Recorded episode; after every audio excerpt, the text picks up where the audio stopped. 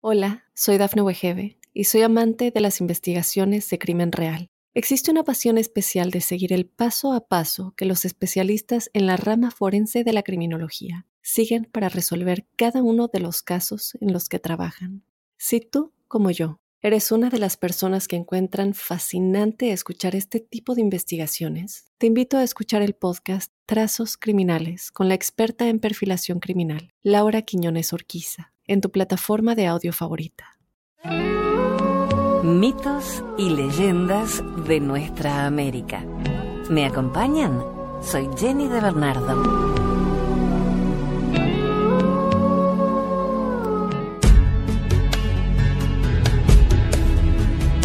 Comenzamos este nuevo año con mitos y leyendas de nuestra América. Hoy vamos a hablar del amor y el desamor, pero gracias a los dioses, cuando el amor es imposible entre humanos, ellos encuentran la forma de que perdure en el tiempo.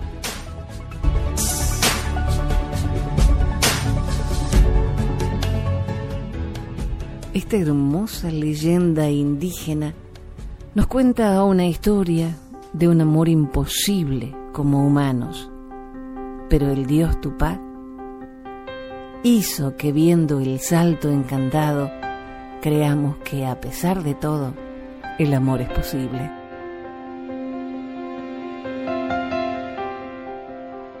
Cuenta la leyenda que en la selva misionera vivían dos tribus enemigas. El cacique de una era Aguará y el de la otra, Yurumi. Aguará tenía una bellísima hija, Yete Era pretendida esposa por todos quienes la conocían y muchos caciques de la región ofrecían inmensas riquezas por su mano. Yurumi, el feroz enemigo, tenía un hijo, Kabure este era famoso por su valentía y destreza en la guerra y en la caza. Quiso el destino que ambos jóvenes se conocieran un día en estas circunstancias. Kabure recorría la selva en busca de caza, cuando fue atraído por el grito de terror de una joven. Corrió hacia allí y en un claro del monte vio a la hermosísima Yete a quien no conocía, a punto de ser atacada por un jaguarete. Kabure U clavó su lanza con certeza en el corazón del animal. Su zapokai triunfal anunció la muerte de la fiera. El amor entre los jóvenes nació en ese momento como por un mágico encantamiento. Pero, oh dolor cuando se enteraron quiénes eran. Sus tribus no admitieron este amor y volvieron a luchar sangrientamente. Yete corrió hacia el campo de combate derramando lágrimas de angustia que al tocar el suelo iban formando un cristalino hilo de agua. Cuando Kabure lo vio en lo alto de una loma, corrió hacia ella y la tomó en sus brazos. Los guerreros de Aguará dispararon sus flechas hacia Kabure y los de Yurumí hacia Yeteú. En ese instante, truenos ensordecedores hicieron temblar el cielo y la tierra. El suelo se abrió como para cobijar a los enamorados muertos. Y en ese lugar, los asombrados combatientes vieron caer las aguas del arroyo formado por las lágrimas de Yeteú. Tupá con su poder sobre todas las cosas, había creado el salto encantado. En recuerdo de los hijos que se amaron, Yunumi y Aguará no volvieron a luchar.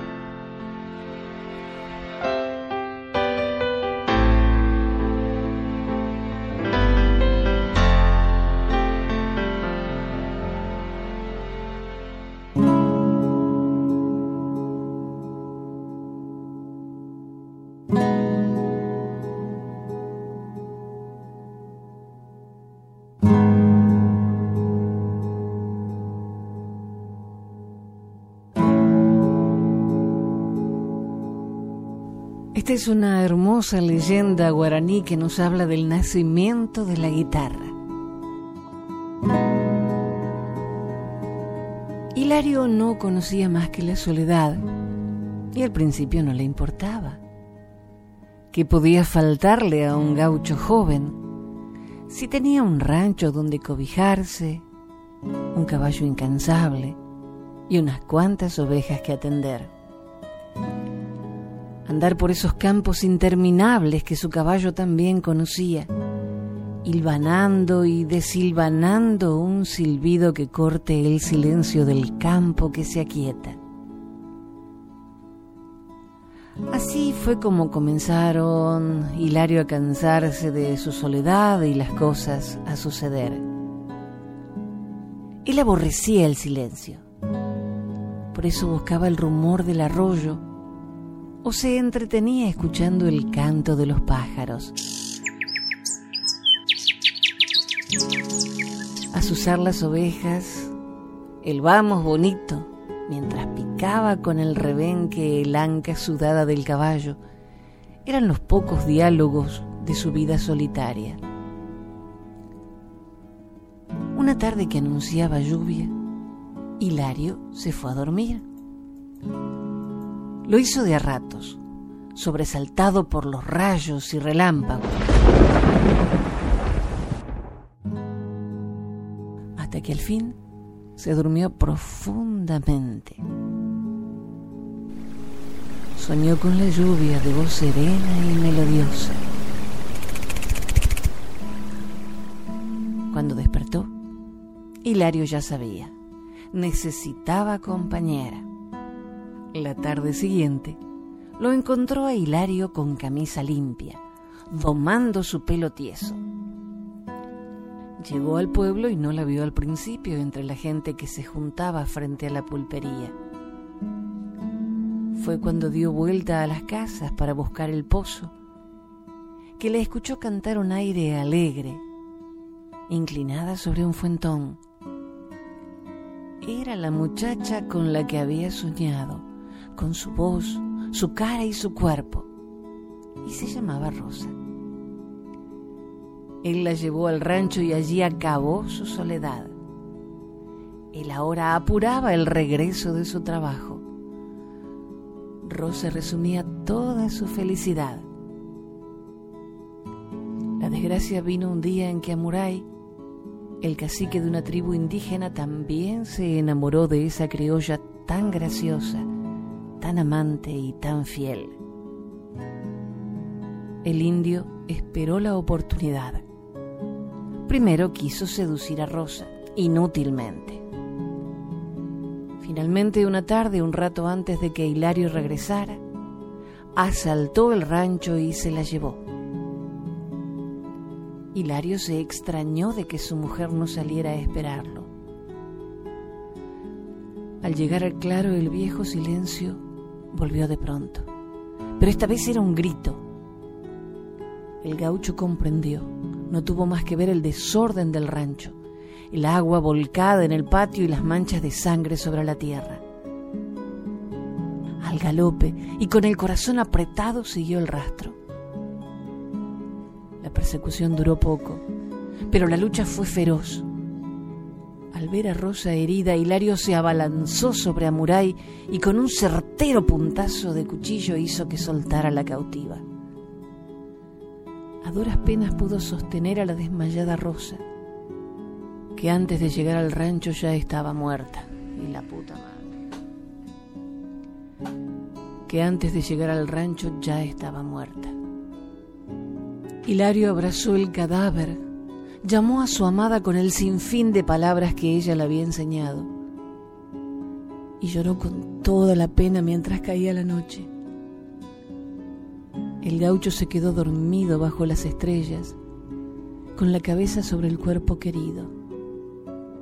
Solo con el sueño llegó el alivio. No lo despertó el alboroto de los pájaros, ni el resplandor del sol sino una música desconocida y tan cercana que parecía brotar de su propio cuerpo. Cuando tomó conciencia, Llegó la pena del recuerdo y la sorpresa de ver que sus brazos ya no rodeaban el cuerpo de su compañera.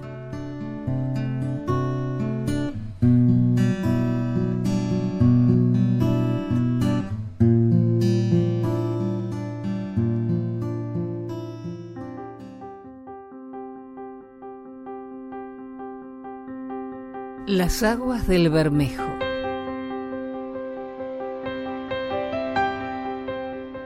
Este es otro relato de las tribus Toba y Mataca, que también nos habla de un amor imposible. Pero a pesar de la imposibilidad de amarse, este sentimiento perdura para siempre.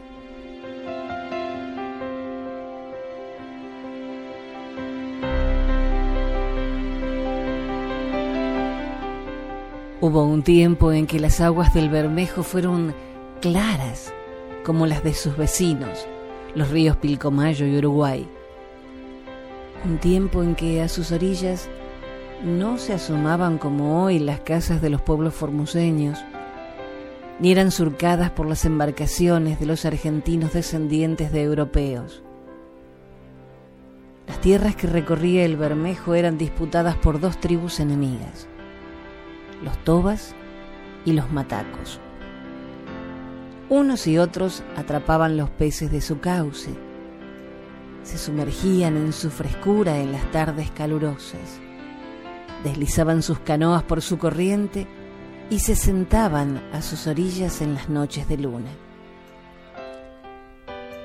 La mayor afrenta que sufrieron los tobas durante esa larga guerra fue la captura de la hija del cacique, una joven hermosa y decidida que pasó de vivir en sus chozas a las de los matacos.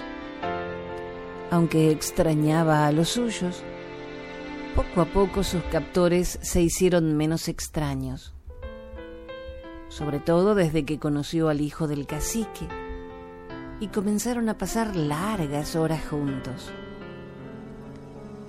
Se enamoraron mientras conversaban a la sombra de un urunday, mientras nadaban en el río, mientras caminaban en silencio, siguiendo al ciervo de los pantanos. Pero sus relaciones eran imperdonables. La unión entre una toba y un mataco estaba prohibida por los hombres y maldita por los dioses. Cuando el consejo de la tribu dio órdenes estrictas para prohibir los encuentros entre los jóvenes, ellos establecieron citas secretas y se amaron más todavía a la sombra de su sigilo. Sin embargo, no estuvieron a salvo de las habladurías, de los comentarios a media voz que deslizaban las viejas cuando se sentaban en ruedas a tejer sus yicas y a moler las semillas del algarrobo, tampoco de las miradas de alguno que los había sorprendido al entrar en el monte tras un armadillo fugitivo o para recoger los frutos del jume. Y llegó el día en que, reunido nuevamente el consejo de la tribu, debieron comparecer ante él. Los jefes que ya habían deliberado los miraban en silencio corazones de los jóvenes se aceleraron ante esos rostros severos e imperturbables. El cacique habló con voz suave y firme. Era preciso que todos respetaran las tradiciones de la tribu. Con más razón, tratándose del heredero de la autoridad, se les exigía la separación inmediata y definitiva. Ante la decidida oposición de los jóvenes príncipes, que se sabían unidos por los lazos indestructibles, urdidos por palabras, miradas y gestos recientemente descubiertos, alma con alma y cuerpo con cuerpo. El Consejo emitió el fallo final. Los amantes serían sacrificados. Se les arrancarían los corazones y estos serían arrojados al río como lección y advertencia para quienes se atrevieran a contrariar las leyes de los hombres y las disposiciones divinas. El sol del mediodía brillaba en lo alto del cielo, mientras la tribu se reunía para presenciar la ejecución. Si algo de viento agitó las ramas de los arbustos, si las cigarras cantaban su canción filosa y monocorde, si el río dejó oír su rumor, nadie lo supo. Cuando los jóvenes fueron llevados a lo alto del barranco, y muertos por el Hayabú, el hechicero de la tribu. Cuando el agua aceptó sus corazones sangrantes, se tiñó de rojo para siempre. Cumplido el sacrificio, a los pocos días, la gente se acercó al barranco por un rumor. Los corazones no habían sido arrastrados por la corriente. Flotaban juntos, exactamente en el mismo lugar en el que habían caído. ¿Era acaso que los dioses no estaban conformes con el fallo? ¿Sobrevendrían entonces pestes, sequías y escasez? Los jefes acordaron sacar los corazones del agua y convertirlos en cenizas, para que no quedaran rastros de ese amor que había desconocido la tradición. Todos los matacos formaron la gran pira. No hubo nadie que contrariara a los dioses. Los corazones ardían al compás de los pimpines.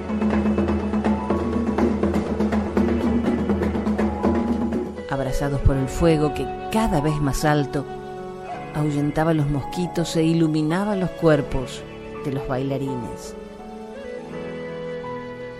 Días después, cuando un enviado volvió al lugar para comprobar que las cenizas hubieran sido dispersadas por el viento, vio con asombro cercano al terror que donde estuviera la pira había crecido un arbolito desconocido. Entre sus verdes hojas mostraba dos únicas flores rojas, una al lado de la otra en forma de corazón. A la sombra del letanetá, como llamaron los matacos a la nueva planta, y mecida por las aguas del río que encontró su nombre, nació entonces la amistad entre los tobas y matacos, que todavía luchan en el monte para sobrevivir.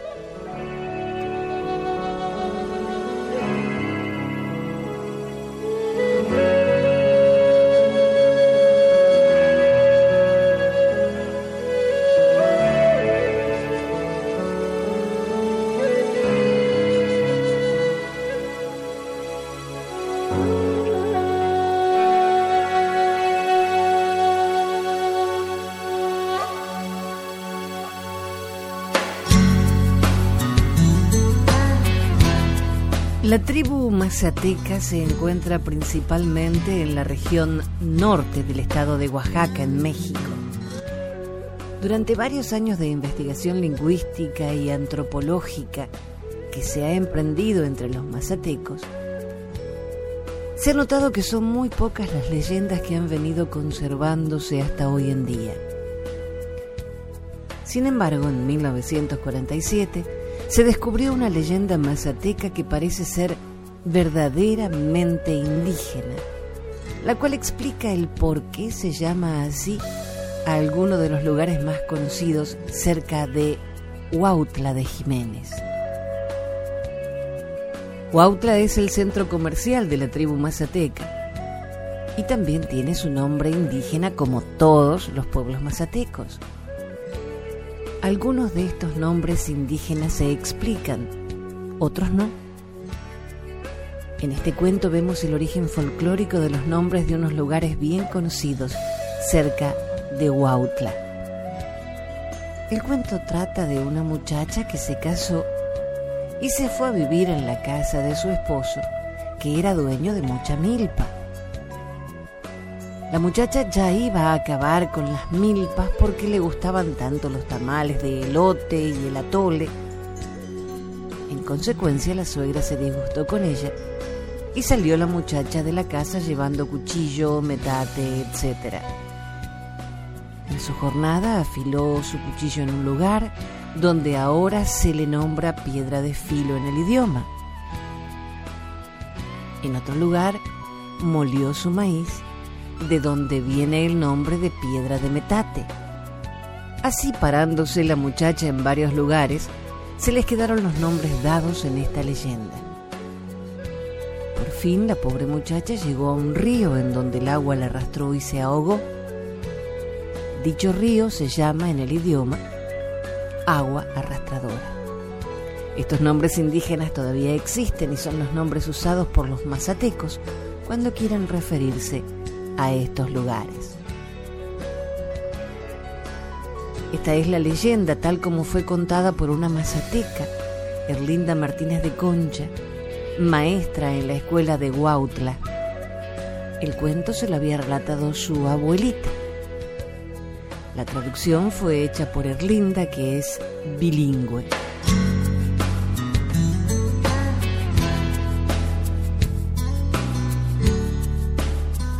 La mujer del agua arrastradora. Una viejecita llamada Juana Pineda les contó a sus nietos un cuento de la mujer que el agua arrastró. Era la abuelita de Erlinda Martínez, esta viejita. Hace 15 años poco más o menos que falleció. Todavía podía contar cuentos. Era tan ancianita que tendría casi cerca de 100 años cuando murió. Así dijo había una que se llamaba Mujer del Agua Arrastradora. Se casó esta muchacha. En la casa de su esposo, donde llegó alrededor, había mucha milpa. Pues a la muchacha le gustó mucho cortar los elotes para hacer tamalitos de elotes y atole. Casi quedó como un rastrojo la milpa de haber cortado tantos elotes. Entonces la suegra se disgustó demasiado. Le dijo a su hijo, ¿qué hace tu mujer? Ya casi dejó como rastrojo la milpa. No nos acostumbramos así nosotros. ¿Qué mazorca cosechamos, pues? Entonces, esto llegó a oídos de la pobre muchacha. Comenzó a recoger todas sus cositas. Tomó su cuchillo, su telarcito, su metate. No pudo menos que llorar mucho al ir por su camino. Lo sintió tanto. Cuando llegó a un lugar donde se llama piedra de filo, allí afiló su cuchillo. Llegó más adelante donde pasa el río escondido, que lleva este nombre porque allí se le oscureció a la mujer más adelante y llegó a un lugar que se llama Llanto de Ciénaga, donde se atoró en el lodo. Siguió su jornada y subió adelante un cerro donde se llama Piedra de Metate. Allí molió.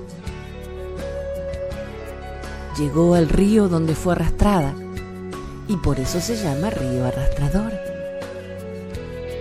Muchas personas hablan que claro se ve mirando de lejos que la mujer parece atorada en la peña. Según se cree, es una figura de la peña que parece la cabeza y la cabellera de una mujer.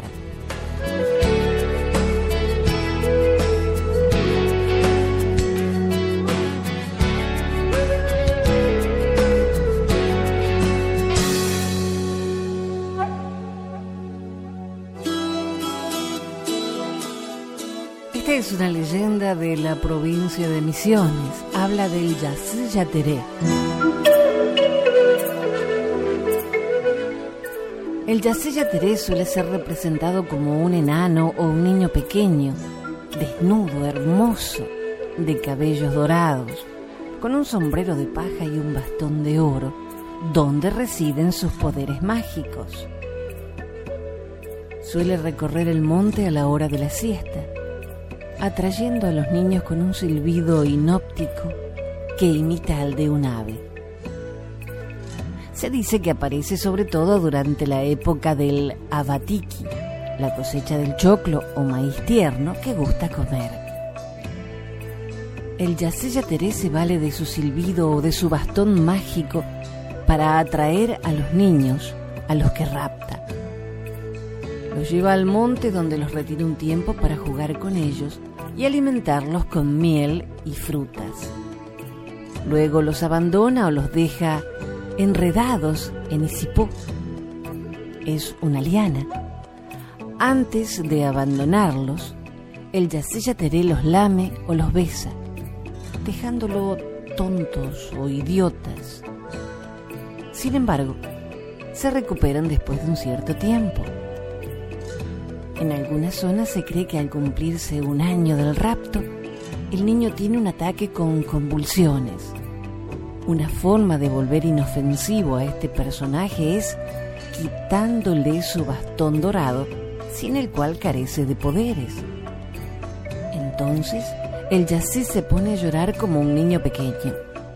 Para conseguir esto, basta con embriagarlo con caña, bebida a la que es muy aficionado. Otra forma de congraciarse con él es ofreciéndole pencas de tabaco que se dejan en zonas aledañas a la casa o bien en los caminos de entrada al monte. Hay una versión en la mitología guaraní donde el Yaseya Teré es el cuarto hijo de Taú, el espíritu del mal, y de Keraná, la diosa del sueño.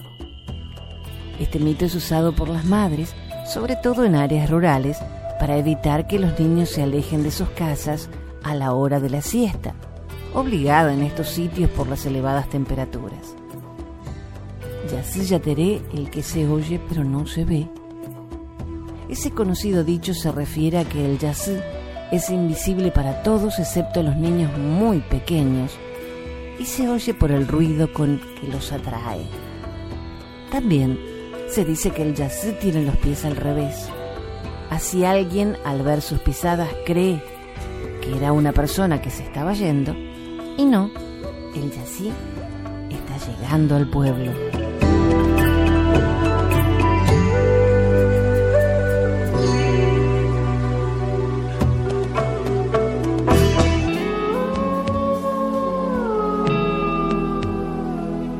Hasta el próximo relato. Soy Jenny de Bernardo.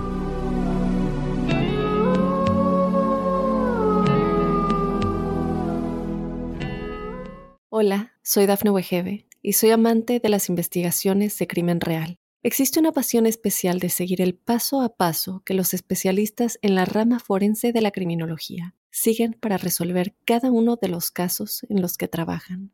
Si tú, como yo, ¿Eres una de las personas que encuentran fascinante escuchar este tipo de investigaciones? Te invito a escuchar el podcast Trazos Criminales con la experta en perfilación criminal, Laura Quiñones Orquiza, en tu plataforma de audio favorita.